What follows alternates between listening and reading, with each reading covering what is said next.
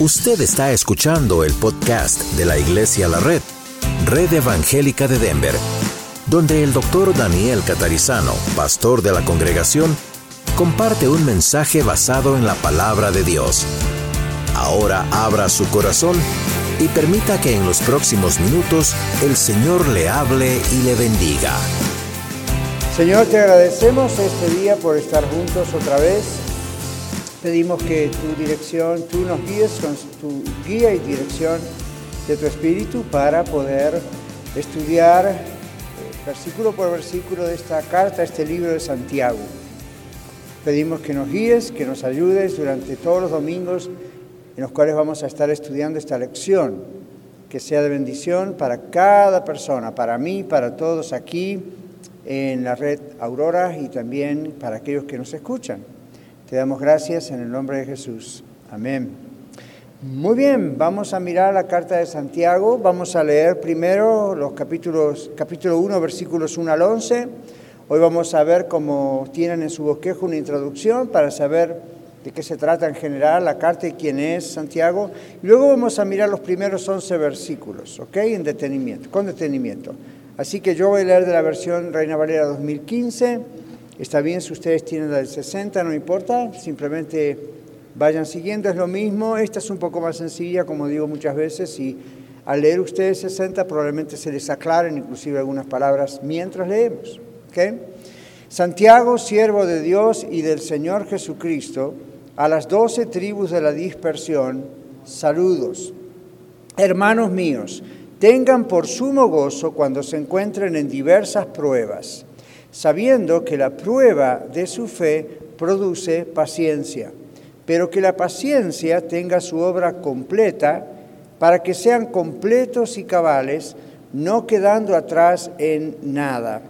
Y si a alguno de ustedes les falta sabiduría, pídala a Dios, quien da a todos con liberalidad y sin reprochar, y le será dada, pero pida con fe, no dudando nada porque el que duda es semejante a una ola del mar movida por el viento y echada de un lado a otro. No piense tal hombre que recibirá alguna cosa del Señor. El hombre de doble ánimo es inestable, perdón, el hombre de doble ánimo es inestable en todos sus caminos. El hermano de humilde condición gloríese en su exaltación, pero el rico en su humillación, porque él pasará como la flor de la hierba. Pues se levanta el sol con su calor y seca la hierba, cuya flor se cae y su bella apariencia se desvanece. De igual manera, también se marchitará el rico en medio de sus negocios. Muy bien. Santiago, antes de leer el bosquejo, es un libro que yo les recomiendo muchas veces leer paralelo con el libro de Proverbios en el Antiguo Testamento. Proverbios es un libro de sabiduría, como también es Eclesiastés, etc.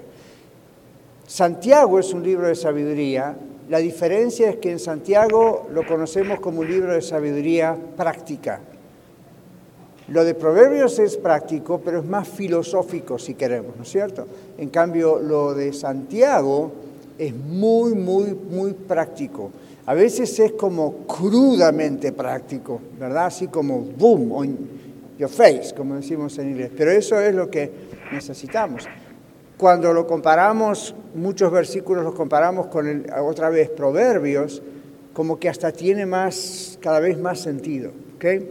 Entonces, miren en el bosquejo, la introducción dice, esta epístola se llama epístola general, en muchas Biblias la primera página dice epístola general de Santiago, porque no está escrita a ninguna persona en particular. La semana pasada hablamos a Tito, eso está dirigido a Tito, ¿ven? Esto es no a nadie en particular, sino a los judíos creyentes en general. Por eso dice a los judíos la dispersión de las doce tribus.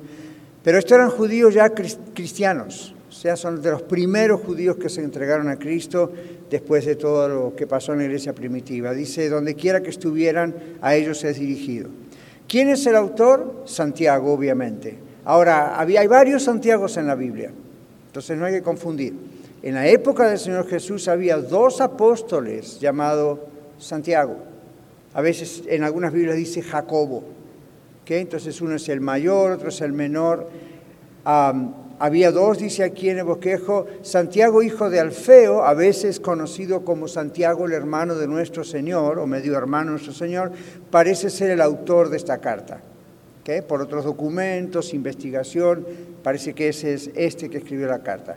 Él fue el obispo o supervisor de la iglesia en Jerusalén, la iglesia que quedó en Jerusalén. Recuerden que la palabra obispo aquí no debe confundirles, no es obispo al estilo de que la iglesia católica llama obispos o la iglesia presbiteriano metodista usa la palabra obispo. Este es un supervisor, es una persona encargada de esa iglesia en Jerusalén. En las iglesias en los primeros siglos había eh, no solamente un pastor en la iglesia, dependiendo del tamaño de la iglesia, claro, Jerusalén ya tiene una iglesia muy grande, pero muchas veces había como una persona que era como un manager, como un supervisor, que era llamado por Dios también al ministerio para hacer ese tipo de trabajo, y estaba el pastor, y el pastor se dedicaba más que nada a la enseñanza, a la predicación, a la oración, al consejo, como hacemos aquí. ¿Ven? Pero en las congregaciones había un obispo, y la idea no es otra vez la idea que ustedes conocen y yo de obispo como el que está arriba del pastor o de un grupo de pastores en una región o de sacerdotes, nada que ver con eso en la Biblia. La Biblia está llamándole obispos como es un nombre que a veces también se le dice anciano. En algunas Biblias modernas puede aparecer la palabra supervisor. Esa es la idea, alguien que está asegurándose que todo esté bien en ese lugar. ¿De acuerdo? Por ejemplo, nosotros tenemos la red Aurora, la red Norte en Denver y la red Arvada. En cada una de estas congregaciones, especialmente en la de la del Norte, nosotros tenemos un matrimonio supervisando. ¿Qué significa? Lo que, hace, que están supervisando que todo esté bien, que todo esté bien en el edificio, que todo esté bien con los voluntarios que están trabajando allí, que no necesitan nada, que si necesitan algo vamos a ellos para decirles que estén, y no, están mirando que todas las cosas estén en orden, con la gente, con el lugar, con todo. ¿Sí? En las futuras congregaciones que vamos a tener, ya estamos preparando cuatro equipos, como ustedes saben, ya hace como cinco meses que estamos con eso, y algunos de ellos van a ser supervisores de un lugar nuevo. Eso significa, van a hacer ese trabajo de supervisar, de estar seguros que todo va bien, de que está en línea con lo que es Iglesia la Red, ah, de que las personas que están enseñando están en la línea de Iglesia la Red, que si tienen alguna necesidad en particular dentro del equipo voluntarios, ellos están ahí para ayudarles. Ellos se van a estar reuniendo conmigo una vez al mes, entonces vamos a estar juntos asegurándonos que todo está bien en cada congregación y quién tiene necesidad de qué cosa y qué hay que agregar, qué hay que sacar. ¿Seguimos? Ahora, esto que hacemos en la Iglesia de Rey no es un invento del pastor catarizano. La Biblia nos muestra que en las primeras iglesias locales ese era el sistema que había este tipo de sistemas para que todo pudiese ser coordinado en armonía aún en diferentes ciudades.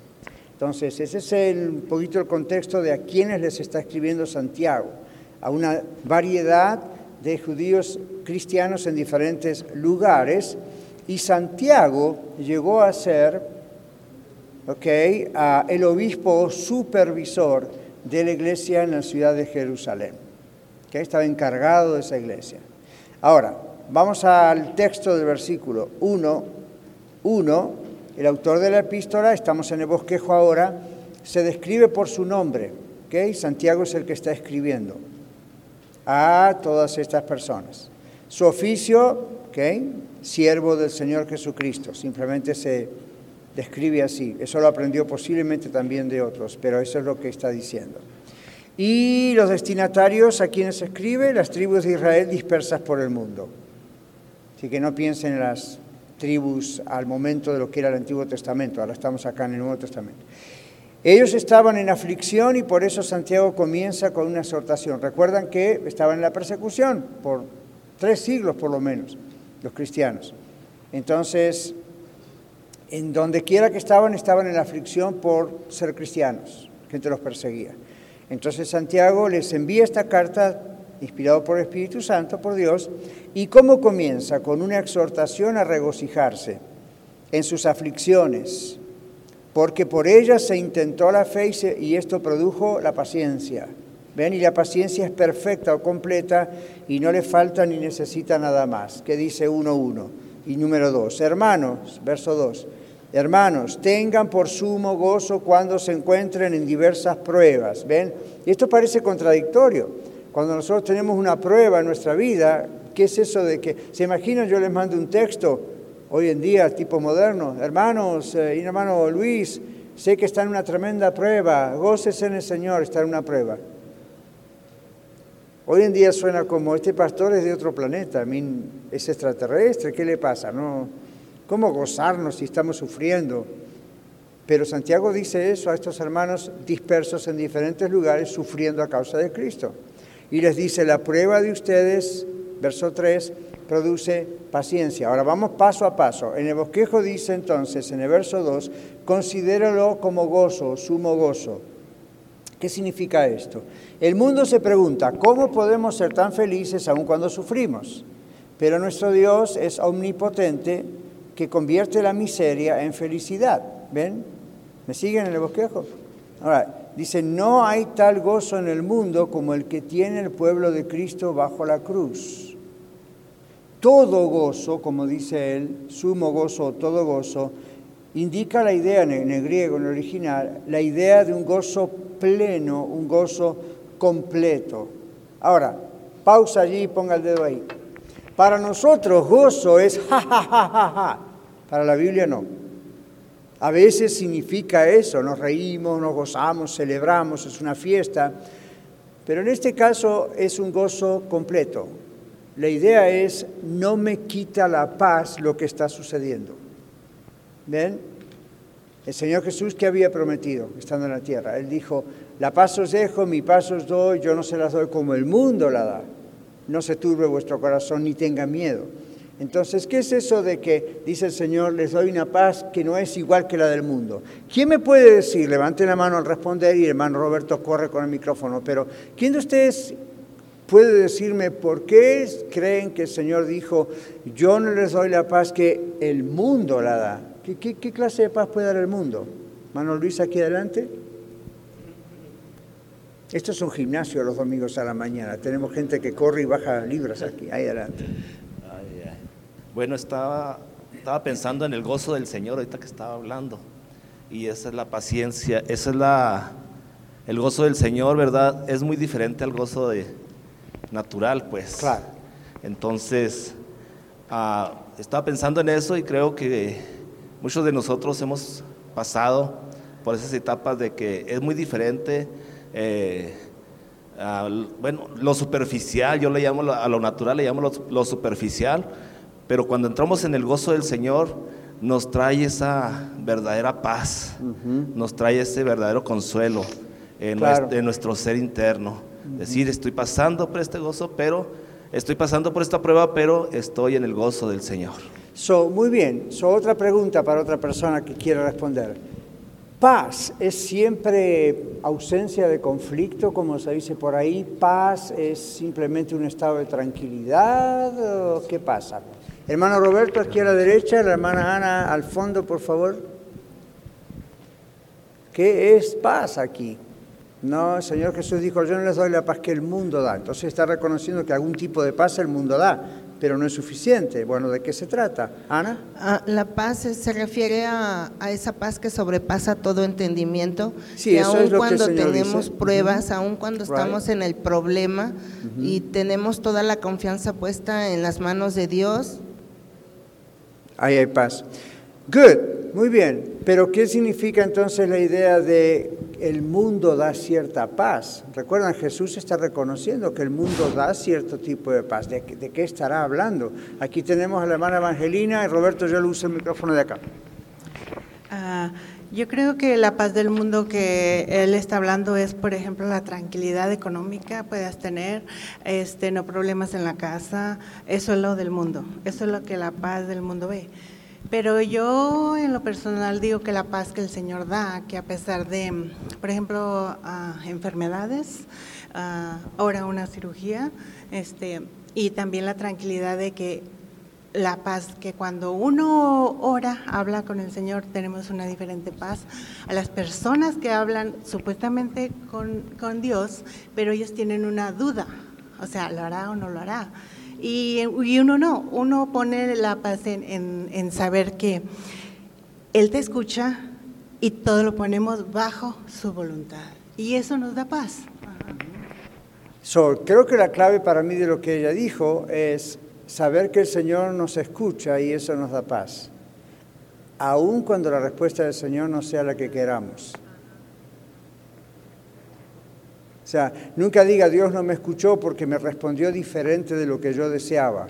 No, Dios le escuchó, pero Dios sabe lo que es mejor para usted. ¿Okay? Entonces, Aarón había levantado aquí la mano, creo. ¿Sí, hermano Roberto? ¿Qué es la paz que da el mundo? Eh, básicamente lo que estaban diciendo, ¿no? También, uh, bueno, la, la, paz del mundo pienso que es a veces más como, uh, como algo de, de, de, lo exterior, ¿no? Como dependiendo si, si, no tenemos conflictos, si no tenemos todo esto, o sea, si todo Ajá. está yendo bien, pero es como muy condicional, ¿no? O sea, ya empiezan a tener problemas y la gente está intranquila o tiene cuadros de ansiedad, no cosas de este estilo, uh -huh. pero esa paz ¿no? que el Señor nos da es que aún y dentro de las circunstancias difíciles, uh -huh. aún dentro de, de, que quizá no, no tenemos lo que deseáramos o lo que quisiéramos, nuestra paz, nuestra confianza okay. está puesta en el Señor, en su voluntad y nosotros descansamos dentro de su voluntad. Muy bien, creo que Aarón ha dicho una palabra clave al pensar en paz. Él usó la palabra confianza. Entonces uno tiene confianza en medio de algo que es hasta peligroso. ¿Okay? Por ejemplo, si ustedes se suben a un avión y van de aquí a México, ¿irían si no tienen confianza en el piloto? Yo no me subiría. Si uno dice, no, me dijeron que el piloto no sabe volar este avión. Bueno, ¿por qué no mejor me voy en el camión? Pero si me dice, no, el piloto está entrenado, tiene miles de horas de vuelo, si no, no estaría en esa aerolínea y todo el sistema aeronáutico funciona, las torres de control, el aparato, todo está bien. Entonces uno dice, bueno, tal vez no me guste, pero confío en que me va a llevar hasta México. Yo le digo algo más, ya, ya le dejo, algo más, más común. ¿Cuántos de ustedes tienen un carro y manejan un carro? Casi todos nosotros. O una simple bicicleta. ¿Ustedes confían que esas cuatro ruedas o dos ruedas los van a llevar a algún lugar? ¿O cuando se sientan ahí ustedes piensan, ¿y si explota el motor? ¿Se subirían?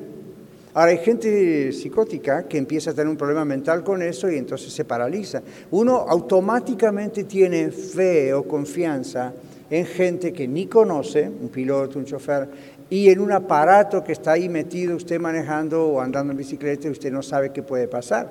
Usted hasta confía en su propio corazón. ¿Cómo sabe que no le va a dar un ataque al corazón mientras está manejando? Ahora uno dice, no puedo pensar así porque tendría que estar solo en casa ahí sentado y no moverme. ¿Cómo sabe que no le da un ataque al corazón sentado en casa solo y no moviéndose? ¿Sabe? Uno está automáticamente pone su confianza en su salud, en el auto, en el carro, en el avión.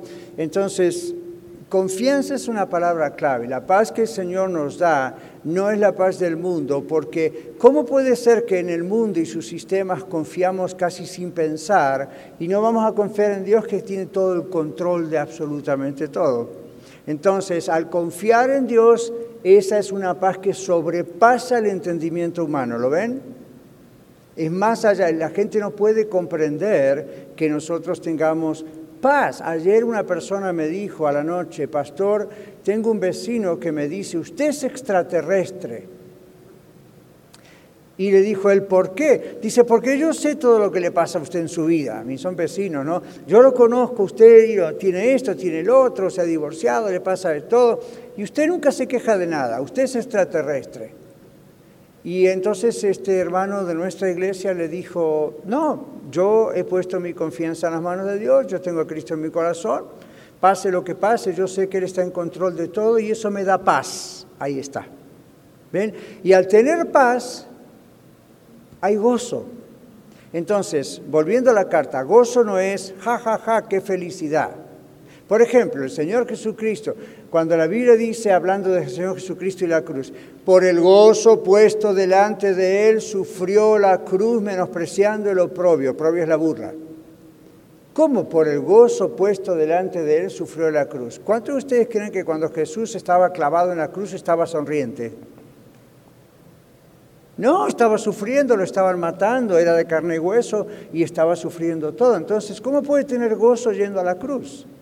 La clave está en la meta de la cruz. Él dijo, dice la Biblia, por el gozo puesto delante de él, sufrió la cruz. ¿A qué se refiere? A vernos a nosotros salvados por su sacrificio. Sufrió la cruz. Al saber que iba a resucitar al tercer día, sufrió la cruz. Al saber que iba a ascender a los cielos por sobre todos, iba a vencer a Satanás, un día nos iba a tener para siempre con él, ¿no es cierto? Entonces, él sufrió la cruz. ¿Ven? Entonces no es estaba sonriente en la cruz. Hay a veces cristianos que son demasiado volando por las nubes y piensan, no sufra, no llore, tenga gozo del Señor. Eso es ridículo, eso no significa lo que la Biblia dice. Se le muere alguien, se da un martillazo en el dedo, lo echan de trabajo, tiene un problema, con, sufre, llora y ya está. No, más, no maldiga y esas cosas. ¿Por qué? Porque si usted tiene a Cristo en su corazón no le van a salir esas reacciones de maldecir, odiar, pero el cuerpo va a doler. ¿Ok? O cuando, yo la última vez que me operaron, que fue del pie, no entré al quirófano de decir, todo está bien, doctor, yo tengo el gozo del Señor. no, ¿ven? Es, bueno, tengo gente orando por mí, tengo gente orando por usted y espero que salga de este quirófano y si no, bueno, no, estaremos en el cielo, pero mientras tanto, ¿ven? Entonces uno está tranquilo, ese es el asunto. Entonces, estas tribus estaban dispersas, estos creyentes judíos estaban dispersos por el mundo sufriendo persecución. Santiago les escribe para decirles, tengan gozo en medio de esa aflicción y tiene que ser algo completo, maduro. Y esto es parte de lo que sea maduro, no es, ah, que son, oh, me quiere matar porque soy cristiano, échele, no hay problema, yo tengo el gozo del Señor. Eso es antinatural. Nuestros hermanos que están siendo martirizados hoy mismo en Afganistán por su fe, no están sonrientes de boca a boca diciendo, échele, no córteme la cabeza, no hay problema. No, como todo ser humano va a estar sufriendo, va a estar pensando, bueno, qué bueno que me voy con el Señor, pero el cuerpo duele. O sea, que no seamos robots, seamos naturales, seamos normales. Lo que no tenemos que ser es carnales, es nuestra forma de pensar. ¿okay? Sé que había otras manos, perdónenme, vamos a seguir adelante, les damos oportunidad más adelante. Pero dice el verso 2 entonces, considérelo todo gozo, cuando caigan en diversas pruebas, y acá hay a veces una confusión. Entonces no está hablando de caer en la tentación de pecado todo el tiempo. Miren lo que significa aquí, en el bosquejo en el papel que tienen en las manos. Cuando caigan en, la idea es no vayan paso a paso, sino precipitados, hundidos, o cuando se encuentran en medio de la prueba, ¿se entiende? O cuando estén tan rodeados que no hay escapatoria de la angustia, como lo estuvo David. Salmo 116, 3 es cuando David expresa eso. ¿Alguien tiene Salmo 116, 3? Hermano, aquí, Roberto, el hermano Miguel subirán aquí de este lado. Miguel, léalo con voz fuerte, ¿ok? Porque aunque tenga el micrófono, a veces no se escucha bien si no. Por favor, Salmo 116, 3, adelante.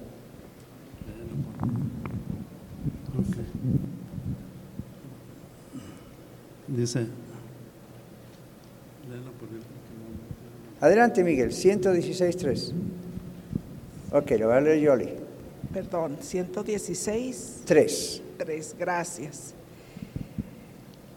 Ah, dice, perdón, dice, me rodearon ligaduras de muerte, me encontraron las angustias del Seol, angustia, dolor y había ya hallado, había yo hallado. Ahí está. Ahora ven David. ¿Ustedes creen que David era un hombre de Dios? No hay duda de que era un hombre de Dios. Sin embargo, observen cómo está manifestando el problema. Me rodearon ligaduras de muerte. Está diciendo cuál era su experiencia. No hay nada malo con decir esta es mi experiencia, estoy sufriendo. Y le parecía que no hay escapatoria, ¿ven? Como que me enredaron, como si me hubiese agarrado un pulpo. ¿Ok? Eso es la experiencia, pero no quedó ahí. ¿Ven? Entonces, ah, volviendo al papel que tiene en sus manos, al bosquejo, ah, Santiago habla de en diversas tentaciones. Todo esto que aparece en su bosquejo en letras más oscuras es lo que está directamente sacado del texto bíblico. Tentaciones a veces en la Biblia es usado como ataques del diablo, otras veces es usado como una prueba. Porque en la prueba uno puede estar tentado a cuitear, como dicen mis amigos en Texas, ¿verdad? renunciar, a dejar al Señor. No. Ahora, estas son pruebas. Alguien dijo esto, las cruces rara vez vienen solas. ¿Ok? Proverbios tiene un texto que dice algo así como, después de la lluvia vienen las nubes. Y antes también, ¿no? Es como un ciclo. Entonces, el apóstol llama tentaciones, se refiere a las aflicciones que nos pondrán fuertes y mostrarán de qué metal estamos hechos. Meses atrás aquí en la Escuela de Vida, en esta clase de adultos, estábamos hablando del estudio bíblico, estábamos hablando de, de qué materia estamos hechos, ¿recuerdan? ¿De qué metal estamos hechos? A las pruebas, las tentaciones nos ayudan a ver, ok, ¿de qué estamos hechos? Nuestro cristianismo es pura emoción, es puro sentimiento, es puro de afuera nada más, es pura cosa que, o cuando pasamos por la prueba se muestra si somos cristianos. No solo cuando pasamos por la prueba de la persecución, cuando pasamos con las tentaciones contra el diablo, cuando tenemos aflicción por otros, cuando nos critican o lo que sea, ahí se muestra de qué estamos hechos. Usted dice, pastor, ¿por qué algunas personas a lo mejor se van de las iglesias o, se ofenden o, you know, eso muestra de qué material están hechos. No están hechos de material que resista la prueba. Ahora, en algunos casos tienen que salir de esas iglesias, porque hay falsas enseñanzas, y no, porque hay escándalos que nadie, no hay, nadie se hace responsable, ok, yo entiendo eso. Pero cuando ese no es el caso, y el caso es como alguien que hace poco me dijo, yo no voy más porque yo estoy orando y Dios no me contesta. Lo que está pasando es que no le responde y le contesta como esta persona quiere. Entonces dice, no sé qué seña me está haciendo Miguel. Entonces, este, la persona puede estar diciendo, no voy porque Dios no me contesta. Ahora, ¿se acuerdan del mensaje el domingo pasado? La iglesia no es un mercado de bendiciones. Dios no es Santa Claus, que tampoco existe en realidad, preparado para ver a quién va a premiar si se, si, se portó bien o si está en la lista de los malos niños. Entonces tenemos una idea tan extraña a veces de Dios, de la Biblia, de la iglesia, pero eso muestra el material del que el cristiano está hecho. Un cristiano, una cristiana que está hecho de material sólido de fe y pasa la prueba, viene viento, viene marea, viene roca, viene lo que sea y no se va de ahí. Yo voy a mencionar hoy un salmo, Salmo 1, que dice, será como plantado junto a corrientes de agua que da su fruto a su tiempo y su hoja no cae y todo lo que hace prosperará. Entonces está plantado junto a corrientes de agua. Ustedes han visto aquí en los ríos de Colorado, ¿verdad? Vayan a Golde, vayan a Boulder, vayan a estos lugares que tienen una maravilla de cantidad de árboles plantados junto a la corriente del río, miren las raíces, entran hasta por abajo del agua. Usted no va a mover esos árboles tan fácilmente.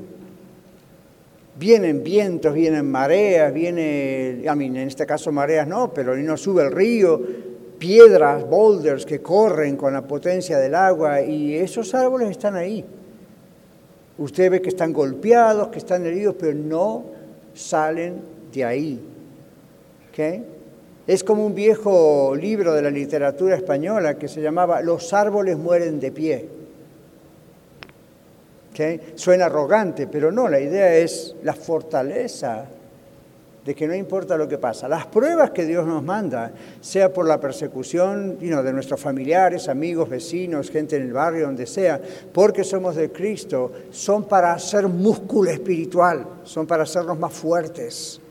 Si no pasamos eso, obviamente estamos demostrándonos a nosotros mismos de qué material espiritualmente estamos hechos, ¿no? No hay realmente una comunión con el Señor. Eso no significa la persona no es cristiana, no conoce a Cristo, se va al infierno. A veces eso ocurre. A veces ese es el caso. En muchos otros casos simplemente es, ok, tengo que aprender a atravesar las pruebas como Dios manda. Y hay un gozo adentro. ¿Por qué? Porque esto es para mi bien. ¿Ven? Santiago les dice, esto los va a fortalecer, gócense en eso. No se está gozando en cómo duele, no se goza en cómo duele, pero se goza. Por ejemplo, otra vez esa operación hace cuatro años atrás en mi, en mi pie, cuando hubo que operarme. Yo no me gocé en la idea de ir al, quirófano y que me operen, tampoco tuve miedo, honestamente, pero quería que me operasen. Y cuando me accidenté el viernes y el médico dijo hasta el martes no lo puedo operar, yo dije, no puede ser hoy, no puede ser mañana. Me dijo, no, hay otros casos peores que el suyo. No puede haber otro caso peor que el mío. Por supuesto que no le dije así, pero en el momento uno dice, sáqueme este dolor, por favor, es terrible. Entonces yo no tenía problema, yo le decía, si hay una operación hoy, métame hoy, vamos hoy. ¿Por qué? Porque yo sabía que aunque la operación no es agradable, aunque uno no siente nada, es una operación, el posoperatorio es más feo todavía y lleva tiempo. Yo miraba hacia el futuro y decía, en cuanto me saquen este problema, voy a poder andar otra vez normalmente. Entonces tenía más eso en la cabeza que lo otro. Se lo recomiendo. Cuando pasan una prueba, cuando pasan algún problema así, en vez de estar pensando en todo lo que estamos pasando y pobrecito yo, apiédese de mí los ángeles del cielo, comience a pensar, cuando yo salga de esta, va a ser mejor mi vida. ¿Ven? Voy a estar más fuerte. Voy a poder, en el momento no lo veo porque todo lo veo negro y oscuro y malo. Recuerden lo que dice 2 Corintios 10, 3 al 5. Debemos acostumbrarnos a someter nuestros pensamientos, llevarlos cautivos a la obediencia a Cristo. ¿Qué es lo que Cristo dice? No lo que en el momento mis circunstancias dice. Para estos cristianos judíos en la dispersión, lo único que decían sus circunstancias eran los van a golpear, los van a matar, los van a rechazar, su familia no los va a querer, todo era negativo. Pero en su mente, gracias a la palabra de Dios, vía Santiago les está diciendo, gócense, como que este no es el final del drama. Esto les va a ayudar, les va a producir paciencia. Entonces sigamos. Verso 3 dice, la prueba de vuestra fe, mire lo que se está probando, es nuestra fe en Cristo lo que se está probando, nuestra confianza en Cristo. Produce paciencia, tan bien unida, dice el bosquejo, que hace sufrir a un hombre aún después de haber sufrido. Como que, ok, ¿cuándo va a terminar esto? Sufrimiento sobre sufrimiento. Good. Es como antes levantaba usted una pesa de 20 libras, ahora va a ser de 25. Y después va a ser de 30. Y usted dice, ¿hasta cuándo? Hasta que llegue al 100 wow, y dice, no, no voy a poder, sí va a poder. Recuerde que el que está ayudándole es el Señor. Entonces con su fuerza usted está luchando.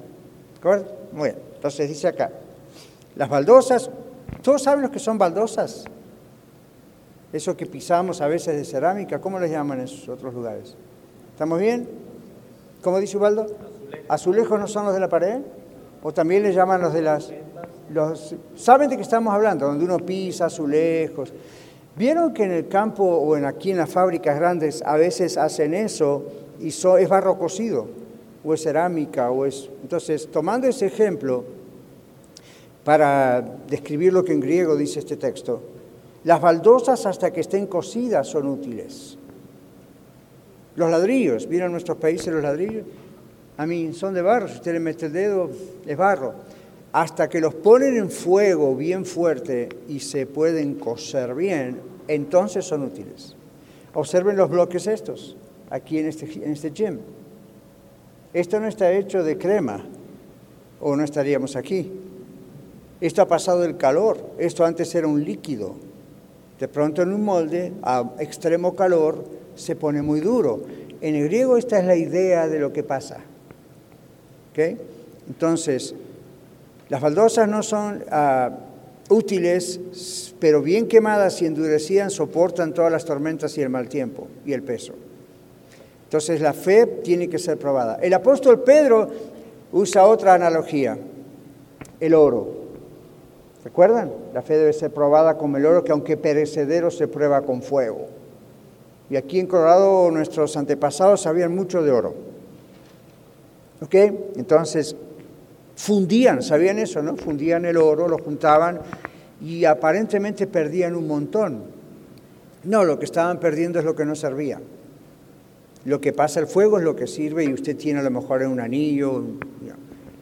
El oro se usa para muchas otras cosas, no solamente para joyas. Entonces, Santiago escoge usar eh, otro tipo de casos, más, como más campesino la idea, ¿no? Pero es muy fuerte. Entonces dice atravesar la prueba. Atravesar viene de la idea de avanzar pacientemente a través de o en medio de, o como escarbando algo que ofrece resistencia. Otra vez Colorado, las minas. Y hay que escarbar eso y ofrece resistencia. No puede detenernos. Esto es un trabajo, la fe es un trabajo, no un sentimiento. Yo recuerdo en el seminario cuando yo estudiaba griego, mi exégesis fue justamente Santiago, y el profesor nos enseñaba atravesar en griego, hay muchas palabras, pero esta palabra que se usa es como atravesar una esponja. Y nosotros decíamos, ¿saben lo que es una esponja, verdad? Que usamos a veces para limpiar. ¿Cómo hace una persona para atravesar una esponja? Una esponja es algo sólido, básicamente. Pero usted conoce la esponja planta. ¿Usted sabe que hay una planta que es una esponja? ¿No sabía? Hoy, hoy se lleva esto gratuitamente. La esponja es un vegetal, es un, sí, es como un vegetal, ¿no es cierto? Largo, parece como si fuera un corn. Y, eso es una esponja. Y entonces en algunos lugares la dejan secar y uno limpia la cocina con eso. Después, por supuesto, era más comercial hacer una esponja sintetizada que de plástico, pero la esponja es un vegetal real. Entonces uno dice, ¿cómo puedo atravesarlo? En los tiempos de Santiago evidentemente eso era algo que se conocía, no está la palabra esponja, pero está el concepto. ¿Cuál es la idea? Es como atravesar una membrana de algo, ¿sí? Como atravesar una membrana de algo que uno tiene que hacer esfuerzo para avanzar y correrlo.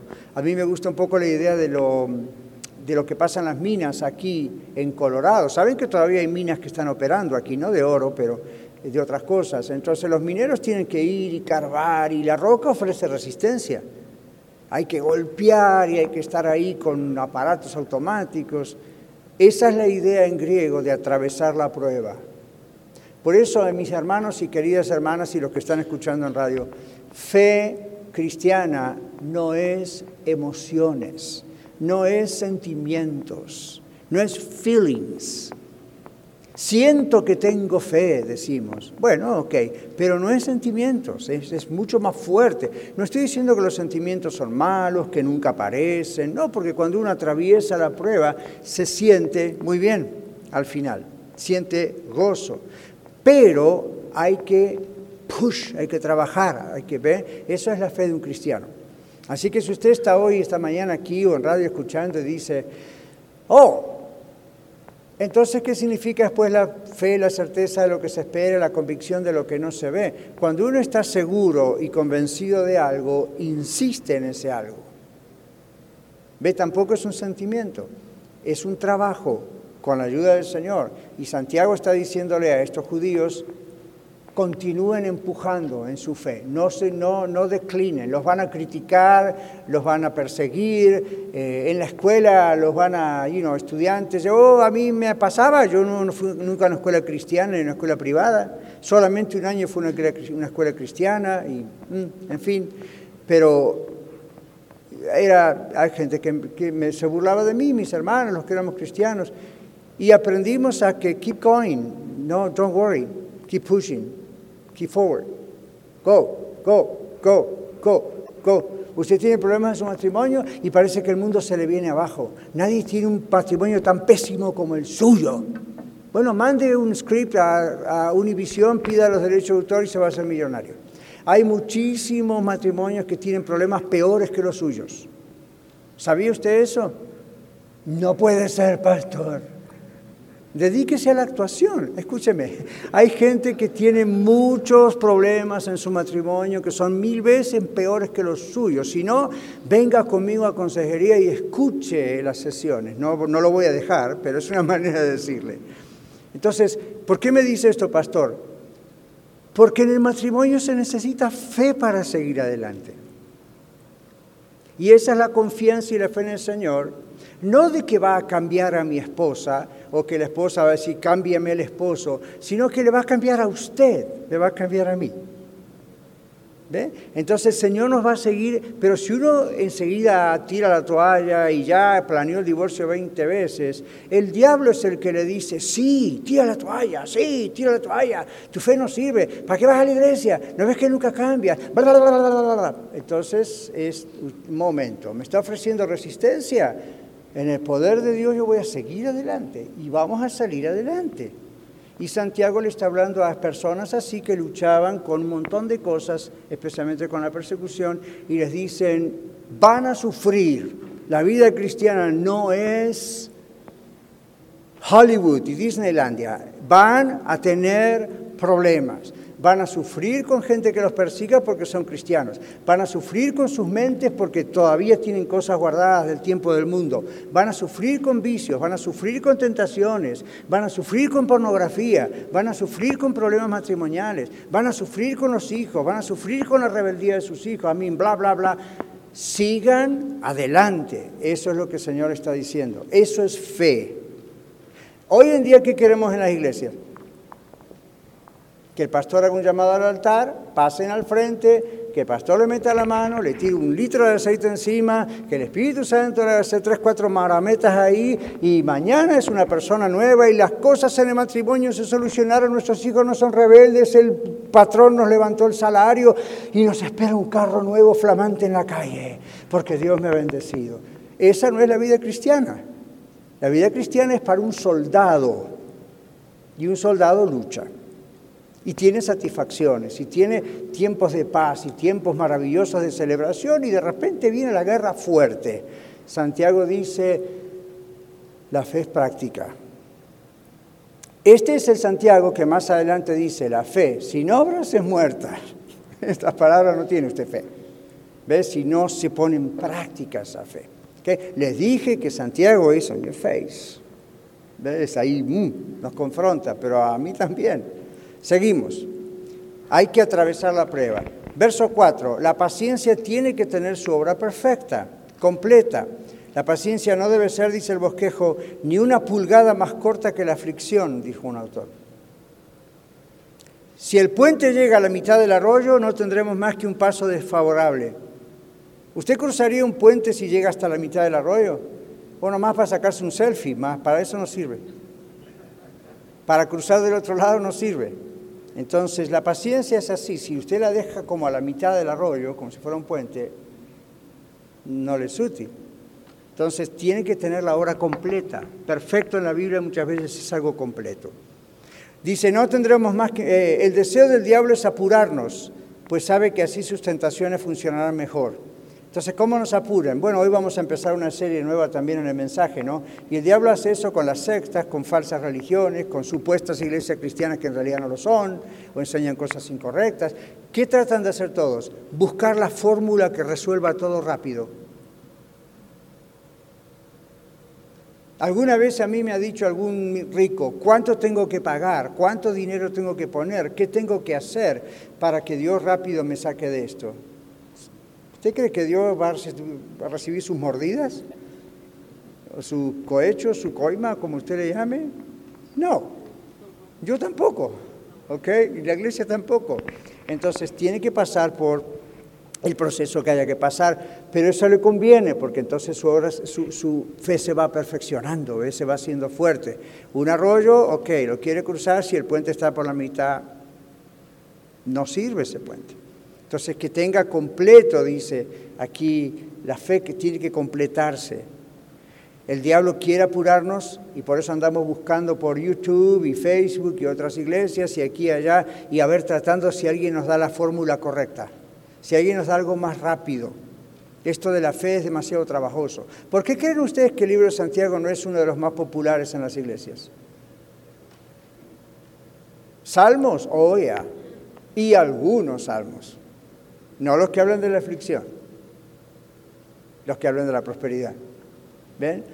¿Por qué hay otros textos, otros textos de la Biblia que son más fáciles de leer? Porque no nos parten el corazón. Ahora, ¿qué dice la Biblia? La palabra de Dios dice que es una espada doble filo que penetra hasta las coyunturas y los tuétanos y discierne los pensamientos y las intenciones de corazón. Así que hoy empezamos el libro de Santiago haciéndonos mutuamente con la palabra de Dios una tremenda cirugía. No sé si se están dando cuenta. Y no me diga, pastor, cuántas pedradas. Yo odio esa palabra. No me la diga, por favor. No es pedrada. La palabra de Dios no es pedrada, es una espada. ¿Ven? Y la espada no es el pastor me está clavando, a mí también.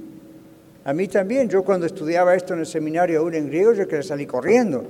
Porque si en español tenía sentido, en el original es como... ¡ah! Pero esto es bueno. ¿Verdad? Esto es bueno. Yo sé, ustedes vinieron o prendieron el radio hoy pensando vamos a hablar de cómo ser más felices, más ricos y cuánta cosa. Sorry, it's not going to happen. Okay? Aquí la palabra de Dios dice, el Señor quiere sacar todo lo que está mal de adentro nuestro para reemplazarlo con algo que es victoria. ¿Cuántos de ustedes saben que no hay victoria si no hay lucha? ¿Se imagina si viene un soldado de Afganistán y usted dice, wow, usted es un victorioso, es un veterano, vamos a hacerle un monumento, acá está la medalla del héroe? Y el soldado dice, yo no hice nada, yo estaba allá, encontré un Starbucks y eso es lo que hacía todos los días, ir al Starbucks.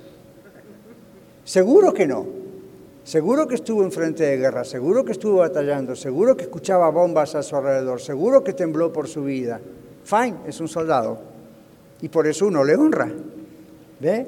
Entonces, seguimos. La paciencia tiene que tener su obra completa. Luego dice en el 5, si alguno de ustedes tiene falta de sabiduría, ¿por qué encajará aquí el asunto de la sabiduría? Porque necesitamos sabiduría en esto. Y es lo que estamos tratando de compartir del Señor hoy, ¿ven? Para tener fortaleza, para poder saber qué es la fe. Entonces dice, si alguno tiene sabiduría, pídala a Dios. Ven, no se la pida a algún iluminado en YouTube o en Facebook o alguien que le dice, yo lo sé todo. Pídala a Dios.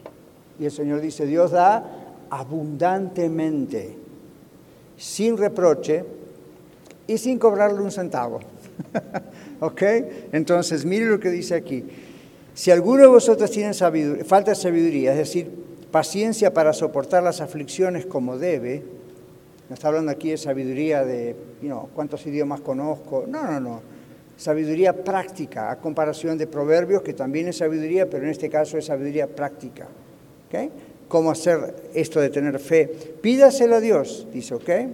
Paciencia para soportar las aflicciones como debe, con alegría, con gozo, con agradecimiento, con fecundidad, viene la palabra fecundo, o sea que pueda producir, para poder decir entonces bien por el momento y será mejor en el futuro. ¿Okay? Bien por el momento, es decir, ok, está, está bien, va a ser mejor en el futuro. ¿Okay? Ya, ya vamos a salir de esto. ¿Okay? Pídale a Dios si le falta sabiduría. Entonces, algunos han cuestionado, dice aquí, si un hombre puede tener, hombre o mujer, claro, paciencia sin la ayuda de la gracia de Dios. La respuesta es no. Yo hubiese tirado la toalla hace 50 años. ¿Ven? No, es Dios el que lo hace. ¿okay? La verdadera paciencia es fruto de la oración. Esta sabiduría de lo alto es, dice aquí, uno de los dones perfectos que desciende del Padre de las Luces. Ese es un texto que va a aparecer allí también más adelante. Por eso he llamado Dios de la paciencia y de la consolación. ¿Eh? Cuando dice Dios, Padre de toda consolación. Y Él dice, da a todos abundantemente. ¿Okay? Es decir, no escasamente, no de mala voluntad, no es padre de un centavo, como dicen, sino rico en misericordia para todos los que le invocan. Y luego dice el verso 6, pero pida con fe, no dudando nada, otra vez a la fe, ¿ven? No dudando nada, porque el que duda y pone el ejemplo de la onda del mar. Estamos, dice, demasiado dispuestos a caer en la tentación de dudar, pero eso abre la puerta al enemigo para que frene nuestro avance. El que duda es semejante a la ola del mar, dice Santiago. La duda logra desestabilizar los pensamientos y provocan ir de un lado al otro en vez de continuar luchando firmemente. Si no frenamos la duda en medio de una prueba, nos estancamos y no salimos adelante. Y esa es la meta del enemigo en su plan de destruirnos. Ahora usted me pregunta, pastor, ¿usted nunca tiene dudas? Gracias por la pregunta. A veces sí. A veces sí, pero usted dice, duda de la fe, duda de Cristo. No, pero a veces hay dudas de un montón de otras cosas. El asunto no es un día vamos a dejar de tener dudas al 100%. ¿Saben cuál es el secreto? ¿O esperamos hasta el domingo que viene? Ahora, ¿verdad? El secreto es seguir adelante, someter sus pensamientos a la obediencia a Cristo. Y uno dice, estoy dudando porque posiblemente ignoro algo. Y a mí lo que me ha ayudado la duda, un filósofo la llama la duda metódica, lo que me ha ayudado la duda es investigar, es a meterme en la Biblia y decir, ¿por qué dudo esto? ¿Por qué tengo esta duda? Si a usted le viene una duda de cómo Dios va, si es Dios de amor, mandar a la gente al infierno, lea bien la Biblia y esa duda desaparece. Si usted dice, ¿cómo voy a tener fe en medio de la prueba? Lea bien la Biblia y la duda desaparece. ¿Cómo sé si es Satanás y un demonio el que me está tentando o atacando o si es mi propia carnalidad? Lea la Biblia y eso se aclara. ¿Cómo sé si el problema financiero que tengo es un problema de que no tengo presupuesto o mi esposa o mi esposo o no gano mucho? Lea la Biblia y la Biblia habla mucho de las finanzas y esa duda se le aclara. Entonces, pedimos sabiduría para poder atravesar las pruebas, ponemos nuestra confianza en el Señor y el Señor a través de su palabra nos quita las dudas. O, número dos, que es lo que algunos hacen a veces, tengo dudas y empiezo a creer las dudas, abro la puerta a la duda y la duda enseguida trae más duda. Y luego después de la duda viene la desconfianza. Y después de la desconfianza viene la ansiedad. Y después de la ansiedad viene el temor. En medio de lo que yo quiero saber, ya estoy en otro país. ¿Sí? Entonces lo mismo pasa con los celos, lo mismo pasa con las dudas en el matrimonio. Empiezo a, tengo la duda, depende de lo que hago con la duda, Puedo arruinar mi matrimonio o arreglar mi matrimonio. Les explico. Uno tiene la duda, ¿qué tal si yo mañana digo, yo no sé con quién está hablando mi esposa por teléfono? Entonces, ahí es donde tengo que decir, momento, Daniel. Si sigues pensando esto, vas a empezar a desconfiar. Si empiezas a desconfiar, te vas a transformar en un detective de tu esposa preguntándole hasta qué hora va al baño.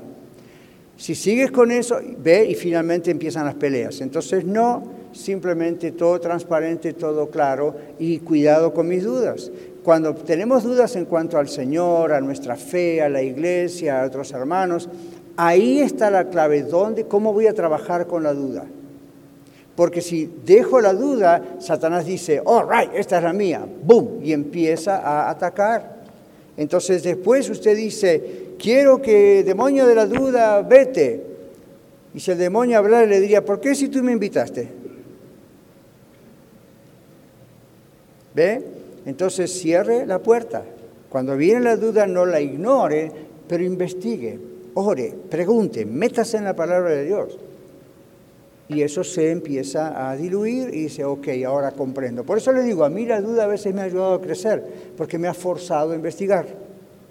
Y al investigar digo, todo está bien, yo soy el tonto que está queriendo dudar. Seguimos para concluir. El hombre que duda es de doble ánimo. Es como el habla del mar.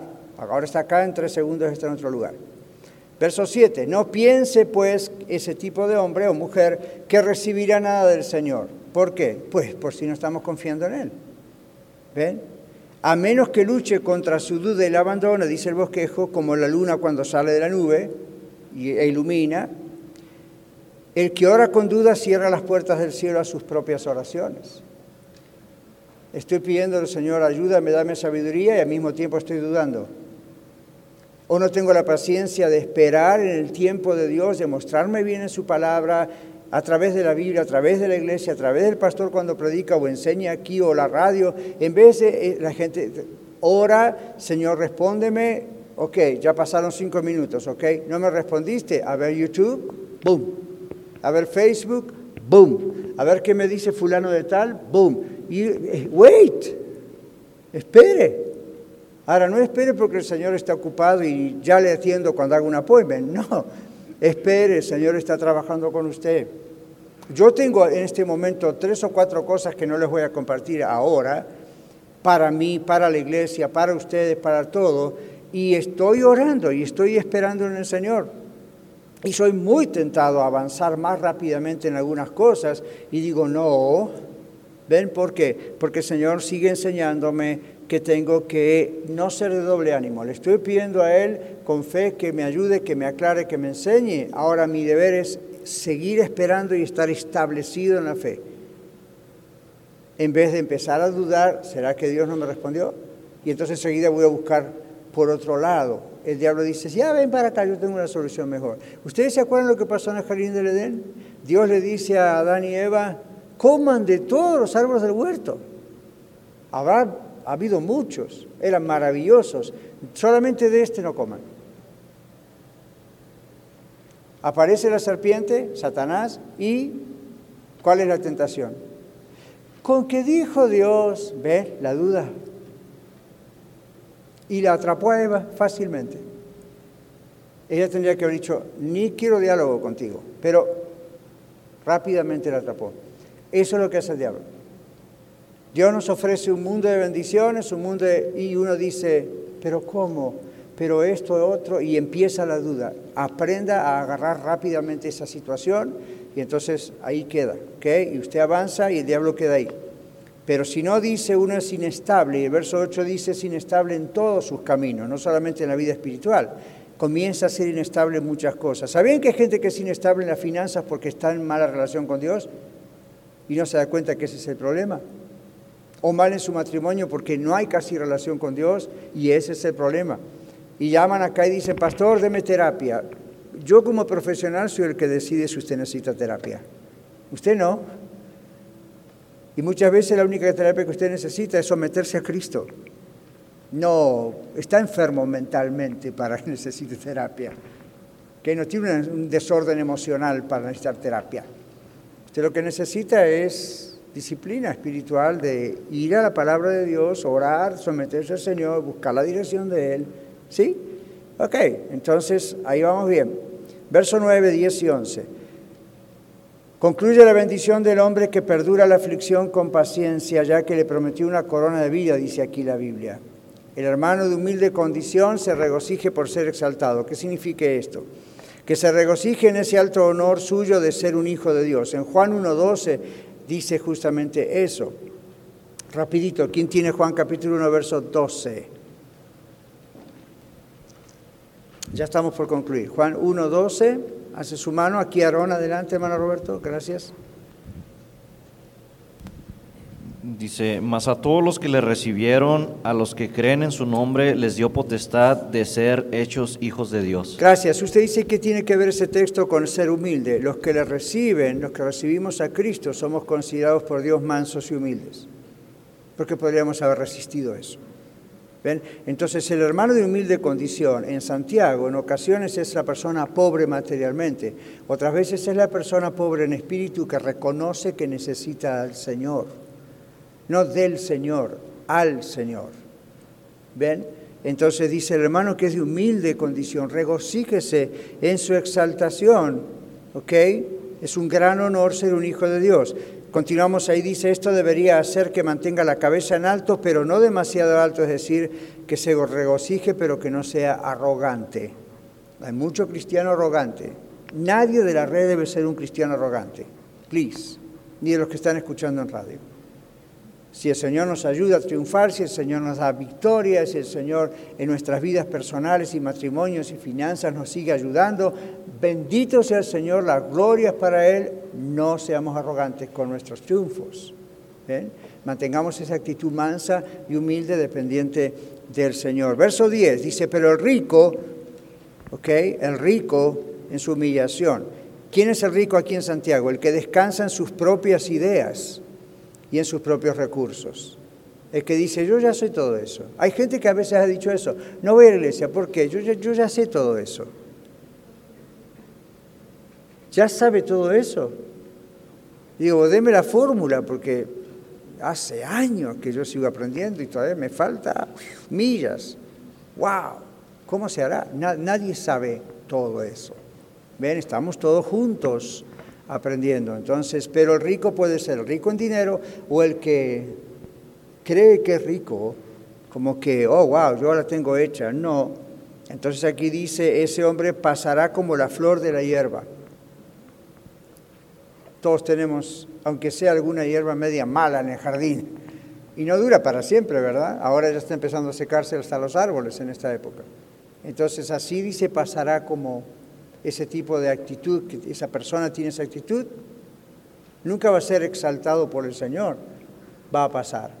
Por eso el Salmo 1 dice, no así los malos que son como el tamo, el tamo es como una hoja, una cascarita que arrebata el viento.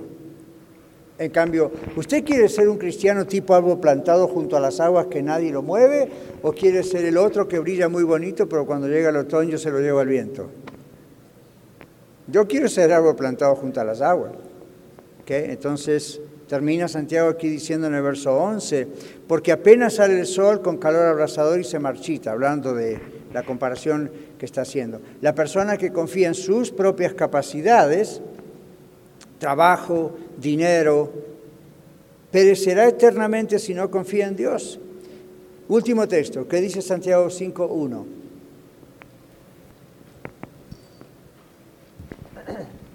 5.1 y concluimos. Vamos ahora, ricos, llorad y aullad por las misericordias. ¿Por las qué? Que os vendrán. ¿Por las miserias, tal vez? Ah, perdón, miserias, sí. Ah, por eso yo también mismo dije. ¿Misericordia?